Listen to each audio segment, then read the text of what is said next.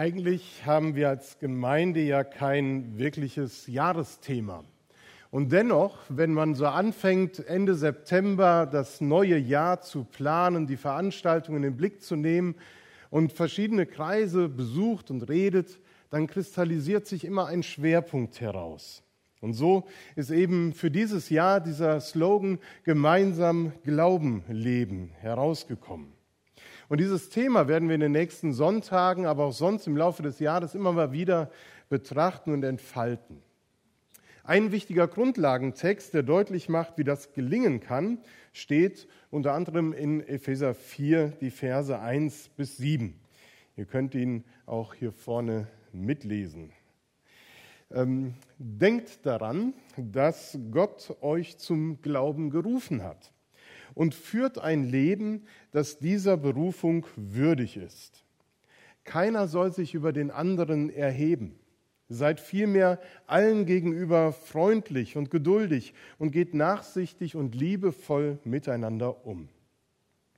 Setzt alles daran, die Einheit zu bewahren, die Gottes Geist euch geschenkt hat. Sein Frieden ist das Band, das euch zusammenhält. Mit Einheit meine ich dies. Ein Leib, ein Geist und genauso auch eine Hoffnung, die euch gegeben wurde, als Gottes Ruf an euch erging. Ein Herr, ein Glaube, eine Taufe, ein Gott und Vater von uns allen, der über alle regiert, durch alle wirkt und in allen lebt. Gemeinsam Glauben leben, das ist unsere Berufung, die Jesus Christus selbst und dann auch Paulus und andere Apostel immer wieder betonen. Letzte Woche war Allianz Gebetswoche und da ging es um das Oberthema in Einheit leben lernen. Immer wieder müssen wir es lernen, Einheit zu leben. Was für das Miteinander der Kirchen in der Stadt wichtig ist, das hat ebenso eine ganz hohe Relevanz für uns als Ortsgemeinde. Als Christen, die zusammenkommen in der EFG Herford, geht es auch darum, dass wir uns immer wieder neu da reflektieren müssen, wie leben wir eigentlich gemeinsam unserem Glauben. Das ist auch nicht verwunderlich, dass das immer mal wieder Thema sein muss, weil zum einen Gemeinde sich verändert. Es kommen und gehen Menschen. Es beteiligen sich andere als noch vor ein paar Jahren und bringen so ihre Eigenheiten, ihre Frömmigkeit mit ein aber auch, weil jeder von uns sich verändert. Und je nach Lebensphase eben auch die Gottesbeziehung oder die Beziehung zur Gemeinde und zu Christus, die Frömmigkeit eine andere ist als noch vor wenigen Jahren. Ein junger Mensch im Glauben hat andere Sehnsüchte und Bedürfnisse als ein 50- oder 85-Jähriger. Familien, Senioren, Frauen, Männer, Kinder, Jugendliche, deutsche Menschen aus anderen Kulturen haben sehr unterschiedliche Bedürfnisse, Glaubens- und Lebensrhythmen, Erwartungen an Gott und Gemeinde. Das ist bunt und vielfältig. Und es gilt, was ich gesagt habe, gemeinsam Glauben leben. Als Gemeinde haben wir schon vor einigen Jahren vier Leitsätze formuliert, die das Gemeindeleben tragen und auch fokussieren sollen. In ihnen drücken wir zum Beispiel aus, als evangelisch-freikirchliche Gemeinde Herford wollen wir Gott von ganzem Herzen lieben, also Glauben leben, und verbunden im Heiligen Geist Gemeinschaft leben. Gemeinsam Glauben leben. Und ich möchte heute zwei Ebenen mit euch in den Blick nehmen. Das eine ist gemeinsam Glauben und das andere Glauben leben. Was so schön klingt, birgt nämlich auch ein gehöriges Spannungspotenzial.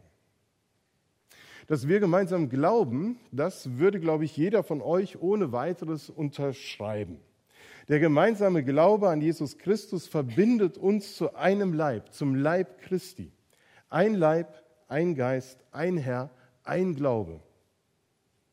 Damit beschreibt Paulus die Einheit, zu der wir berufen sind und die ein Herzenswunsch von Jesus Christus selbst ist. Denn im sogenannten hohen priesterlichen Gebet formuliert er diese Bitte an Gott, dass seine Nachfolgerinnen und Nachfolger eins seien. Unsere Einheit ist also ein Geschenk Gottes, von Jesus bei seinem Vater erbeten. Und Paulus schreibt ebenso im Epheserbrief, denn aus Gnade seid ihr selig geworden durch den Glauben und nicht aus euch. Gottes Gabe ist es, nicht eure Werke, damit sich niemand rühme. Diese Einheit kommt nicht zustande durch unsere Leistung. Wir leben diese Einheit nicht, weil wir die gleiche Gesinnung haben, sondern weil die Gnade und Liebe Gottes, die im Kreuzestod von Jesus Christus ihren Höhepunkt erreichte, die Grundlage für unseren gemeinsamen Glauben ist. Gott hat uns versöhnt mit ihm und untereinander und deshalb dürfen wir diese Gemeinschaft leben. Darum feiern wir zusammen Gottesdienst, singen und beten gemeinsam auf so unterschiedliche Art und Weise. Wir dürfen Gemeinschaft erleben und sie gestalten, weil Gott uns liebt und wir seine Kinder sind. Gemeinsam glauben. So weit, so gut. Aber dieser Glaube soll gelebt werden. Und jetzt wird es kompliziert. Da geht es nicht mehr einfach nur um Gemeinsamkeiten, sondern da geht es vielmehr um Vielfalt und Unterschiedlichkeit. Denn jeder von uns lebt seinen Glauben. Jeder von uns lebt seine persönliche Gottesbeziehung. Einem jeden hat Gott seine Gnade zuteil werden lassen. Einen jeden hat er ganz persönlich und individuell in die Nachfolge gerufen. Und jeder von uns kann ganz andere Glaubensgeschichten und persönliche Biografie erzählen. Es ist bunt, es ist vielfältig. Und Paulus erklärt den Ephesern, wie sie ihren Glauben leben und die Einheit in der Gemeinde wahren können. Und er sagt, führt ein Leben, das dieser Berufung würdig ist. Keiner soll sich über den anderen erheben, seid vielmehr allen gegenüber freundlich und geduldig und geht nachsichtig und liebevoll miteinander um. Setzt alles daran, die Einheit zu bewahren, die Gottes Geist euch geschenkt hat. Sein Frieden ist das Band, das euch zusammenhält. Das sind nicht nur für die Epheser damals, sondern auch für uns hohe Anforderungen. Und man kann sich schon fragen, ob sie überhaupt zu erfüllen sind oder ob das einfach nur eine utopische Vorstellung von der Gemeinschaft der Glaubenden ist. Doch ich glaube, selbst wenn es eine Utopie wäre, tun wir gut daran, danach zu streben, uns diese Herausforderung immer wieder neu zu stellen, als Gemeinschaft wie auch als einzelne Person. Denn hier werden uns gute Werte und Haltungen genannt, die für den Umgang miteinander und das gemeinsame Glaubensleben elementar wichtig sind. Es sind Grundhaltungen, die uns helfen, gemeinsam zu glauben, gemeinsam Glauben zu leben die Einheit in der Vielfalt zu bewahren und die Unterschiedlichkeit des anderen und des Einzelnen in unserer Gemeinde nicht nur auszuhalten, sondern auch lieben und schätzen zu lernen. Das Problem ist nur allzu häufig, dass wir die unterschiedlichen Glaubensstile zum Anlass nehmen, um einander zu beurteilen und in Schubladen zu stecken. Da gibt es eben dann die Charismatiker, die Gefühlsbetonten, die Konservativen, die Liberalen, die, ihr könnt die Liste fortführen. Wir brauchen sicherlich solche und andere Einteilungen Bezeichnungen, damit wir die Vielfalt einigermaßen ordnen und greifen können. Das bleibt nicht aus, dass wir solche Namen und Bezeichnungen haben. Und das ist auch gut so, damit nicht Vielfalt zur Beliebigkeit wird. Doch wenn wir anfangen, das dann auch noch als gut und schlecht oder richtig und falsch zu beurteilen, dann, glaube ich, erheben wir uns übereinander. Denn was bitte soll an meinem Glauben richtiger sein als an deinem? Dass ich in meinem Gebet häufiger Jesus erwähne als du? Dass ich geistlichere Lieder singe als andere? Dass ich die Lutherbibel lese und nicht die Elberfelder? Das ist nicht witzig. Nein, aber das geht so schnell, dass wir einteilen und sagen, das ist aber nicht richtig oder das ist nicht so. Eine unserer Überzeugungen als Gemeinde ist, wir sind davon überzeugt, dass alle Menschen gleichermaßen wertzuschätzen sind. Wir sind davon überzeugt, dass alle Menschen gleichermaßen wertzuschätzen sind, auch in ihrer Gottesbeziehung und in ihrer Spiritualität. Die Bibel macht deutlich, dass vor Gott alle Menschen gleich sind und der sie gleichermaßen liebt. Gemeinde lebt als Leib des Christus untereinander diese gegenseitige Wertschätzung unter, ungeachtet aller Unterschiede. Im Gemeindebrief habe ich geschrieben, dass wir uns in diesem Jahr eben auf so eine Art von Reise begeben werden und die spirituelle Landkarte unserer Gemeinde entdecken werden. Und diese Landkarte ist bunt und vielfältig. Und ich glaube, wenn wir uns auf diese Reise begeben, werden wir ganz viel Neues, Vertrautes entdecken. Unsere Glaubenslandschaft, die sieht abwechslungsreich und vielfältig aus. Das drückt sich allein schon in den Gottesdiensten aus, in denen unterschiedliche Menschen sich mit unterschiedlichen Neigungen, Begabungen einbringen. Und da gibt es sicherlich den ein oder anderen Gottesdienst oder Gemeindegottesdienst oder Gottesdienstpart, der einem persönlich jetzt nicht so ganz zugesagt hat, der eher vielleicht auch befremdlich ist.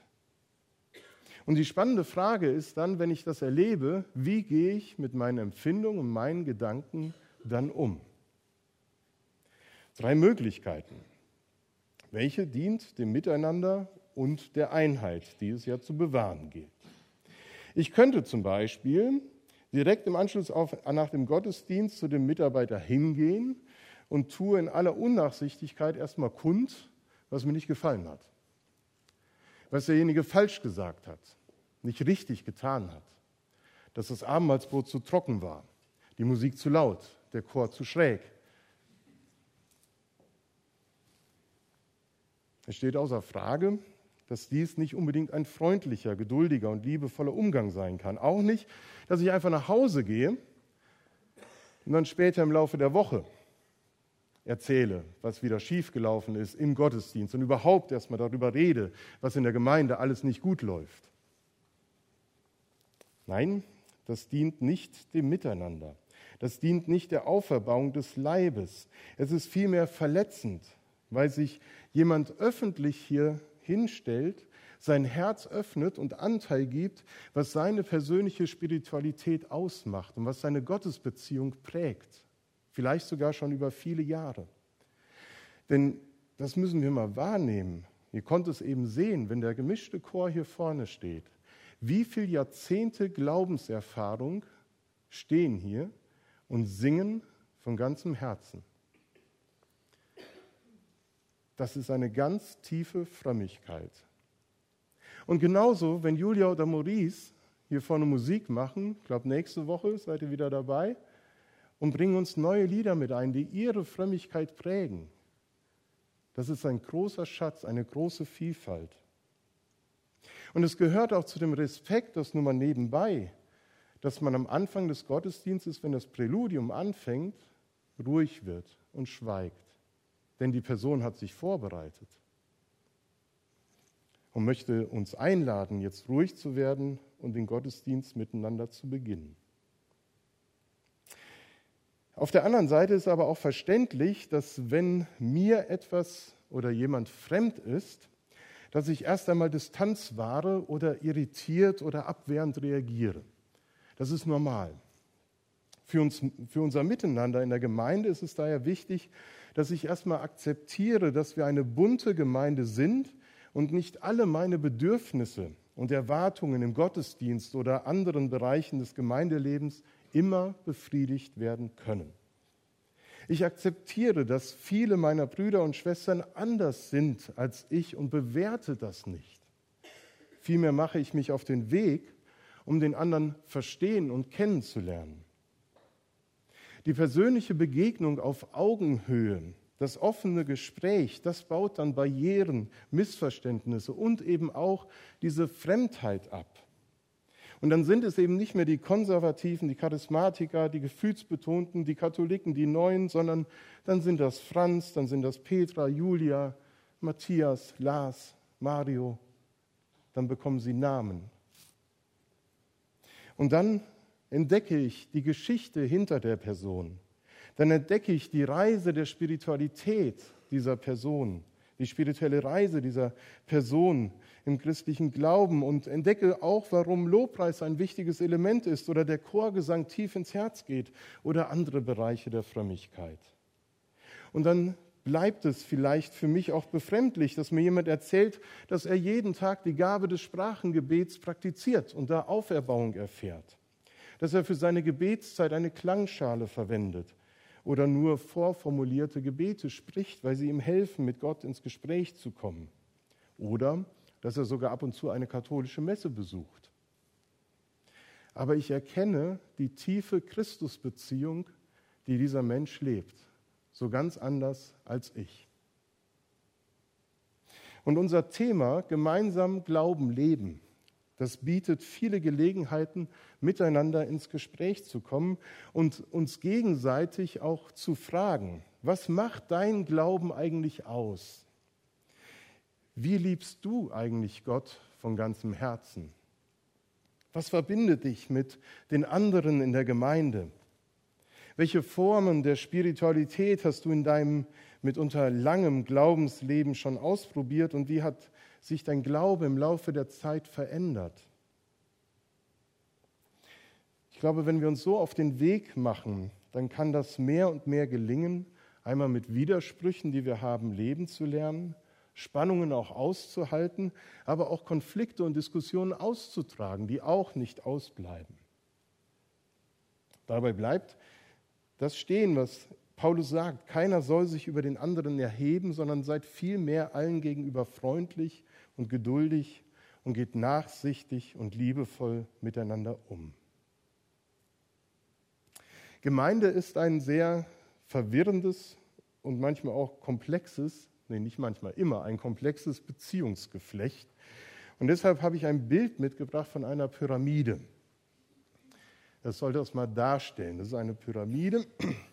Und da gibt es zum einen Jesus Christus. Er ist das Haupt der Gemeinde, sagt Paulus im Epheserbrief. Und dann gibt es mich und dich. Und dann gibt es die andere und den anderen. Und man kann sehr weit voneinander entfernt sein innerhalb der Gemeinde. Man weiß nicht, wie groß diese Pyramide ist. Das kann ganz, wir sitzen in unterschiedlichen Ecken sozusagen. Wie kann man näher zueinander kommen?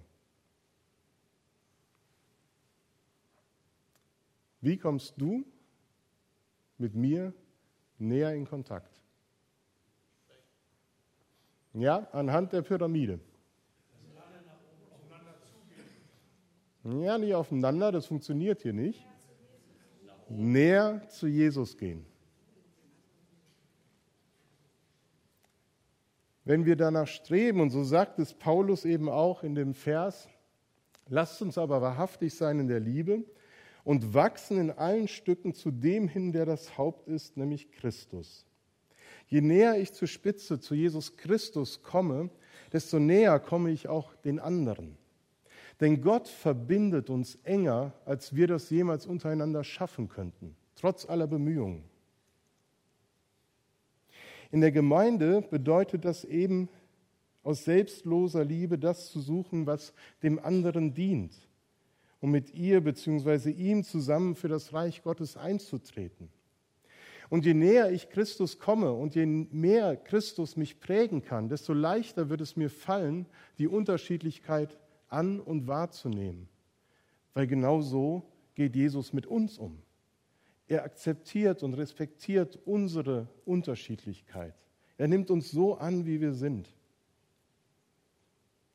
Und dann bedeutet das, dass ich mich vielleicht auch von mancherlei egoistischen Haltungen verabschiedet, verabschiede, die danach fragt, was hat mir die Gemeinde, der Gottesdienst oder der Mitchrist zu bieten, sondern ich suche vor allem, was den anderen aufbaut, was seine Stärken und Begabungen fördert, was ihn stützt, was ihn glücklich und froh macht, kurz, was ihn näher zu Christus bringt. In selbstloser Liebe dienen heißt, den anderen so sehen zu dürfen, wie Gott ihn gemeint hat, ihn also mit den Augen Gottes sehen zu lernen. Das meint auch, einmal zurückzustehen für den anderen, nicht immer, aber auch mal und vielleicht auch immer öfter, weil ich im anderen Christus sehe und begegne und dadurch eben Reichtum erfahre. Denn das wünsche ich uns, so wie ich es auch geschrieben habe, dass wir auf diesem Weg, den wir beschreiten und den wir schon seit über 150 Jahren in dieser Gemeinde beschreiten, diese Vielfalt als Reichtum wahrnehmen. Denn was ist der Vorteil davon, wenn wir uns auf den Weg machen, einander mehr zu verstehen in unserer Spiritualität? Wenn deine Gottesbeziehung gerade nicht so toll ist, wenn du das Gefühl hast, auf dem Trockenen zu sein und nicht im Wasser zu sein, dann kann dir jemand anders helfen, der diese Erfahrung schon oft gemacht hat und einen neuen, anderen Zugang zu Gottes Liebe bekommen hat. Und es eröffnet sich für dich ein neues Bild von Gott, eine neue Möglichkeit, die Gaben Gottes in deinem Leben zu entdecken. Ich wünsche mir, dass uns persönlich neue Zugänge zu Gottes Liebe und Barmherzigkeit aufgetan werden indem wir voneinander lernen und offen sind, andere Formen der Spiritualität und des Glaubenslebens neu zu entdecken. Das ist der große Schatz, den wir als Gemeinde haben. Und ich glaube, es gibt nichts Schöneres und Spannenderes, als sich auf eine Schatzsuche zu begeben. Und meistens ist der große Schatz mein Gegenüber mit seiner Geschichte, mit seiner Liebe zu Gott und zur Gemeinde. Und dazu segne uns Gott in diesem Jahr, in den kommenden Wochen und überhaupt. Amen.